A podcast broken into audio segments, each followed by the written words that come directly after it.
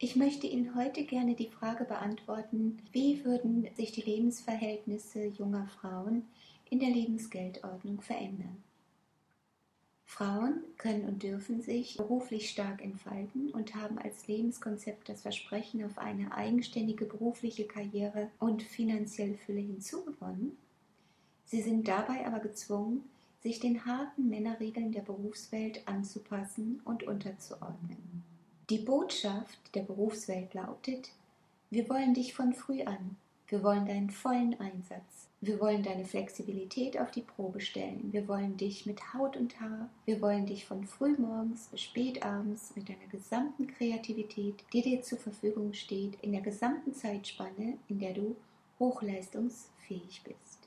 Frauen, die Karriere machen wollen und wer will ihnen den Wunsch nach beruflicher Selbstverwirklichung und finanzieller Unabhängigkeit verdenken und verwehren, müssen sich diesen Anforderungen der Berufswelt stellen und stehen mir nichts, dir nichts in jungen Jahren, also dann, wenn ihre biologische Uhr zu ticken beginnt, vor dem inneren Konflikt, sich entweder für Kinder oder für die Karriere entscheiden zu müssen. Gerade in dem Moment, wo ihre Biologie am günstigsten für das Gebären von Kindern ist und ihr innerer Wunsch nach einer eigenen kleinen Familie stark wächst, müssen sie aus pragmatisch vernünftigen und materiellen Erwägungen heraus diesen Wunsch beiseite schieben, um die Priorität ihres Daseins auf den Beruf zu legen. Denn wie sollen sie Kinder in dieser Welt großziehen können, wenn sie beruflich noch nichts erreicht haben? Die moderne Medizin greift diesen Konflikt auf und bietet viele technische Lösungen für dieses Problem an. Für diejenigen, die sich aufgrund günstiger Umstände zwar ein Kind in jungen Jahren leisten könnten, die aber aufgrund von Krankheiten oder Umweltgiften unfruchtbar geworden sind, oder für diejenigen, die sich aufgrund der beruflichen Umstände gezwungen sahen, ihren Kinderwunsch hinten anzustellen und diesen erst im fortgeschrittenen Alter verwirklichen können, wartet und trumpft die Medizin auf, mit einer breit gefächerten Reproduktionsmedizin, einer Unterart davon, dem Social Freezing und der pränatalen Diagnostik. All diese Techniken bewirken, dass die Risiken einer späten Schwangerschaft, die mit zunehmendem Alter der Mutter stark ansteigen, minimiert werden oder gar das Unmögliche möglich gemacht wird. Das sind für sich genommen hervorragende Technologien und große medizinische Leistungen, die für einen Sonder-, Einzel- oder Notfall ein großer Segen sind. Aber sobald sich die Allgemeinheit der Frauen in ihrem Verhalten und in ihrer Familienplanung nach diesen Angeboten an neuen Technologien ausrichten soll und die Geschäftsmodelle der Medizin und der Krankenkassen sehen das meist so vor, damit sich der Einsatz teurer Technologien auch finanziell lohnt, nimmt die Neugeburt eines Kindes einen absurd technokratischen Charakter an, der jeden Menschen vor Kälte erstarren lässt. Sie nehmen dem natürlichen und familiären Vorgang einer Kindergeburt jede Einfachheit und Intimität und damit auch die enge emotionale Verbundenheit zwischen Vater, Mutter und Kind und Sie verkomplizieren die Dinge auch auf vielfältige andere Weise. So ist beispielsweise heute die starke Nachfrage nach einem Kaiserschnitt eine typische Erscheinung unserer Zeit. Denn welche Mutter will und kann es schon mit den vielen Schläuchen und Messapparaturen in einer Klinik aufnehmen, wo sie selbst nur ihren außer Form geratenen Körper besitzt? Man fühlt sich schwach und ohnmächtig gegenüber einem so präzisen Räderwerk der Apparatemedizin und versteht gar nicht, wie die Frauen die Geburt eines Kindes früher auf natürliche Art und Weise vollbringen konnten. Die Anwendung künstlicher Verfahren sind mit viel Zeit und Kosten verbunden und hohen psychischen Belastungen für Mutter, Vater und Kind.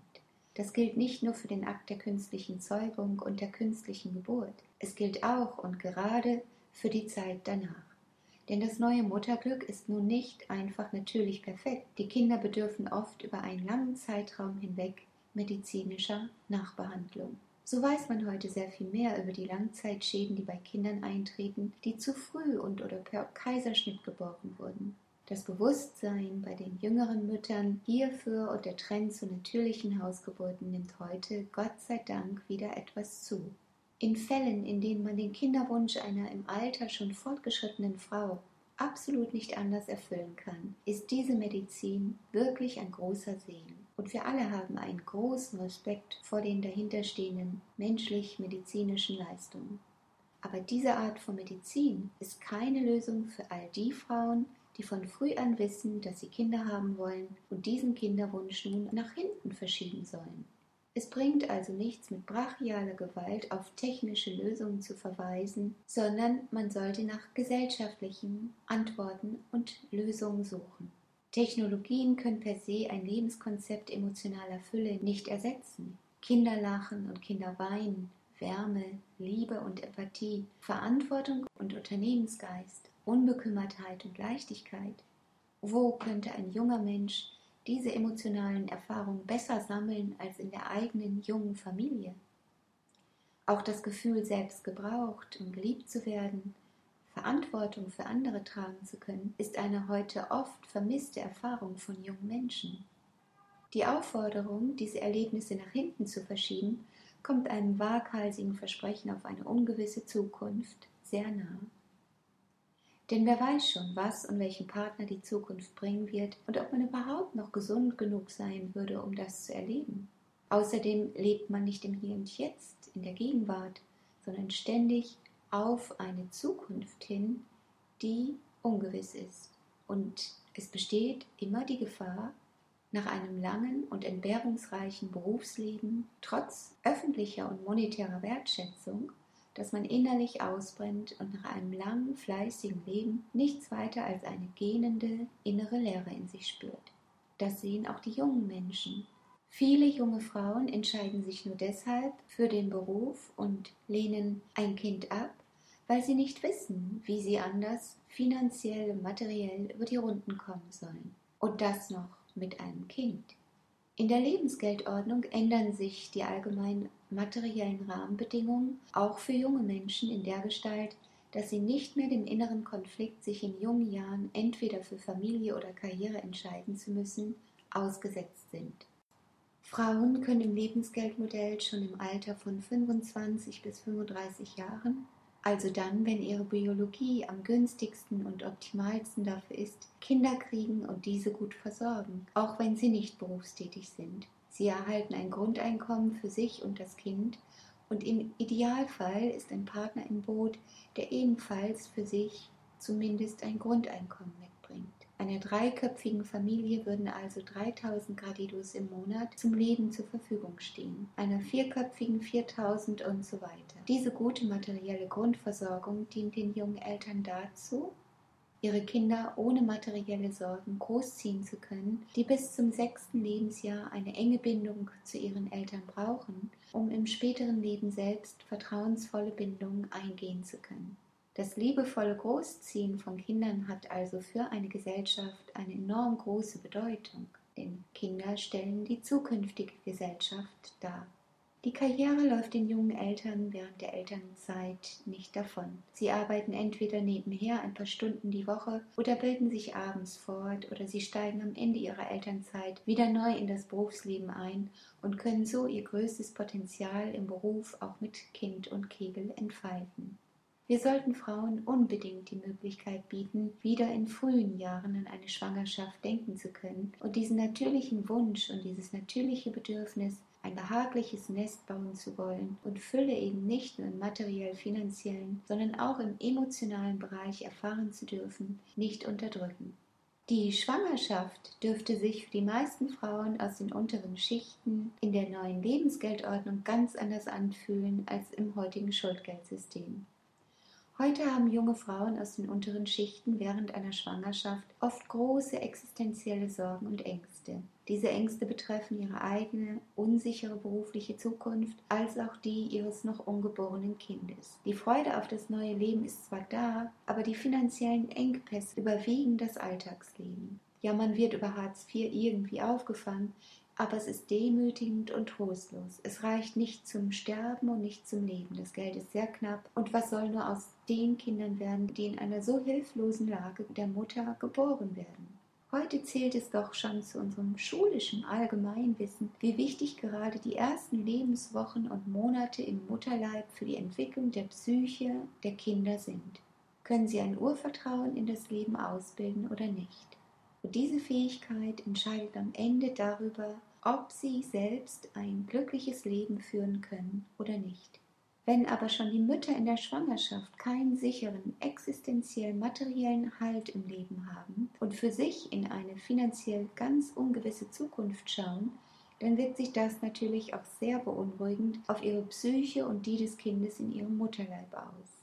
Wären alle Mütter während der Schwangerschaft und während der Kinderaufzucht materiell solide versorgt, unabhängig von einem Beruf oder einem gut verdienenden Mann oder reichen Eltern, könnten sie sich viel lockerer in ihrer Mutterrolle einfinden und den Neueinkömmling innerlich mit Freude begrüßen. Und dies hätte auf die Entwicklung der Psyche des Kindes einen enorm positiven Einfluss, der bis in sein späteres Leben fortwirkt. Wir hätten tolle, gesunde Kinder, die sich frei von psychischen Beeinträchtigungen normal entwickeln und ihre Talente in die Gesellschaft einbringen können. Warum versagen wir uns das als Gesellschaft? Wollen wir als Gesellschaft nicht alles dazu beitragen, damit die noch ungeborenen Kinder ein leichtes und beschwingtes Leben führen können? Mit einer neuen Geldordnung können wir selbstverständlich nicht alle emotionalen Blockaden und Probleme einer Einzelperson lösen, aber wir können mit der Einführung der Lebensgeldordnung die äußeren materiellen Rahmenbedingungen für alle so verändern, dass es den Menschen möglich ist, diese Beeinträchtigung in sich zu heilen und ihre besten Eigenschaften ausbilden zu können. Nicht nur die jungen Frauen hätten ihre Vorteile.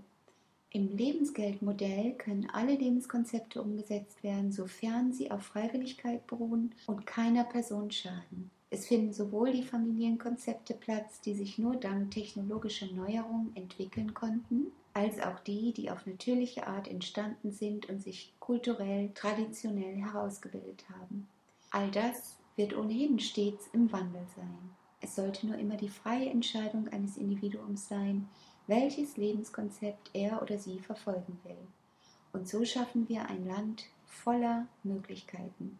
Ob es die Patchwork-Familie ist, ob es ein Dorfkonzept ist, ob es die alleinerziehenden Personen sind, ob es die klassischen Familienmuster sind, ob es ein bewegtes Single-Dasein ist, ob es Familien sind, in denen sich die Frauen zunächst auf ihre Karriere konzentriert haben und erst ab 45 Jahren zu einer Familie finden, oder ob es Paare sind, die sich schon in jungen Jahren gefunden und für die Gründung einer Familie entschieden haben und den Beruf ebenso wie die Familie natürlich wachsen lassen. Ich bin mir sicher, dass viele junge Frauen und Männer den letzten Weg ergreifen werden und es sie innerlich glücklicher und zufriedener macht, denn idealerweise gehören materielle und emotionale Fülle zusammen. Letztlich würde dadurch auch die Gesellschaft wieder viel bunter, fröhlicher und lebendiger werden, denn junge Menschen beleben und bereichern eine Gesellschaft natürlich ungemein.